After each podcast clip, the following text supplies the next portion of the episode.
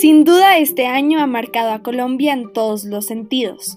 El COVID-19 le dio un giro de 180 grados a nuestras vidas y a la vida de nuestro país. Seguramente en algunas décadas se recordará este evento como algo totalmente masivo, que invadió nuestras vidas, como ahora se recuerdan múltiples eventos en el siglo XX. Exacto. Y hoy precisamente vamos a discutir en este podcast uno de los cambios más importantes en Colombia de la primera mitad del siglo XX, la sustitución de importaciones así como sus repercusiones.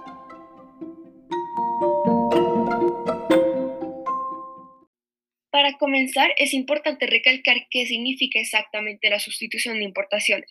La sustitución de importaciones es una tendencia en el mundo latinoamericano sobre la cual se ven obligados los países de Latinoamérica a reemplazar las importaciones por productos hechos local o nacionalmente. Entonces, devolvámonos en el tiempo a los años 1930, donde se ven los dos factores determinantes de la sustitución de importaciones. En primer lugar, va la Gran Depresión, donde se terminó el modelo de exportación, ya que cada país sobre todo Estados Unidos y los países de Europa, estaban enfocados en salvar la economía de su propio país. Entonces las importaciones y exportaciones disminuyeron mucho. En esas circunstancias, los países de América Latina empezaron a buscar maneras de salvar el mercado interno, iniciando la industrialización por sustitución de importaciones, en la que el gobierno asumió el papel de regulador, interventor, planificador, empresario y social, según Pedro Nel Páez Pérez, para lograr un desarrollo de la economía local. Y en segundo lugar se ve la Segunda Guerra Mundial, donde redujo totalmente la capacidad de importar, por lo que aumentó aún más la necesidad de sustituir las importaciones por productos locales. Ahora, Mari, cuéntanos qué repercusiones tuvo la sustitución de importaciones económicamente. Muchas gracias, María, por dejarnos también paradas en el periodo de tiempo. Como explicaste, al sustituir las importaciones, las empresas nacionales que tenían sus trabajadores generaban productos que económicamente eran incapaces de competir con productos importados ya que el proteccionismo implementado por el gobierno imponía impuestos a estos productos. Sin embargo, en términos de innovación, los productos importados de otros países eran más competitivos en ese sentido. Por años, las empresas colombianas no tuvieron que innovar, ya que la situación del país les permitía quedarse cómodamente sin hacerlo, manteniendo una demanda constante.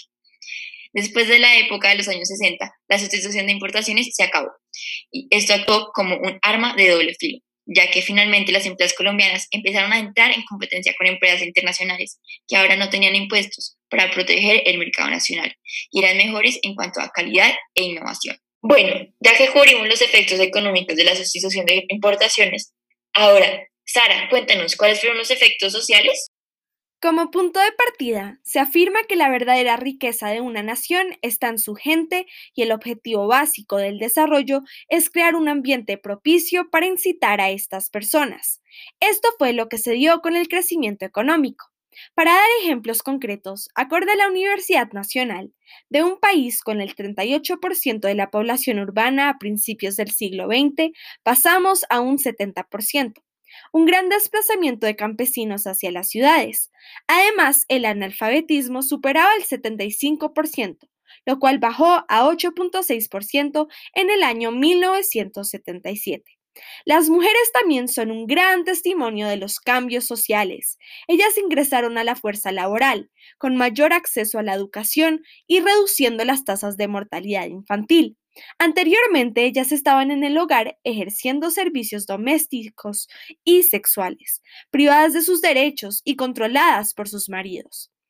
En los años 20, las mujeres empezaban a llenar los puestos bajos de nuevas fábricas. En los años 40 ya se convirtieron en bachilleres y otras líderes de empresas. Hoy muchas mujeres cumplen sus metas, a pesar de que todavía hay una huella del machismo. La pregunta es, ¿Qué tanto cambió la sociedad? Hoy en día Colombia tiene más de 30.000 muertos por año. Aunque las condiciones de vida sin duda mejoraron, hoy el problema que nos afecta como sociedad es la violencia. ¿Qué pasará con las guerrillas? ¿Qué pasará con los líderes sociales asesinados? ¿Qué pasará con los feminicidios?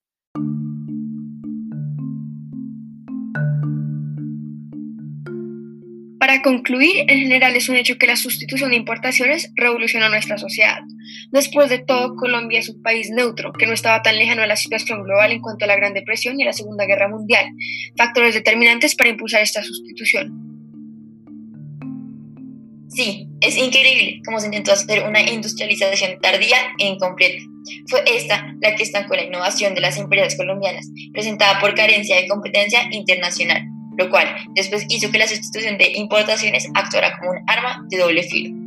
Conectando nuestro planteamiento principal respecto a los cambios económicos debidos al COVID-19, que sin duda han sido monumentales, de acá surgen varios cuestionamientos.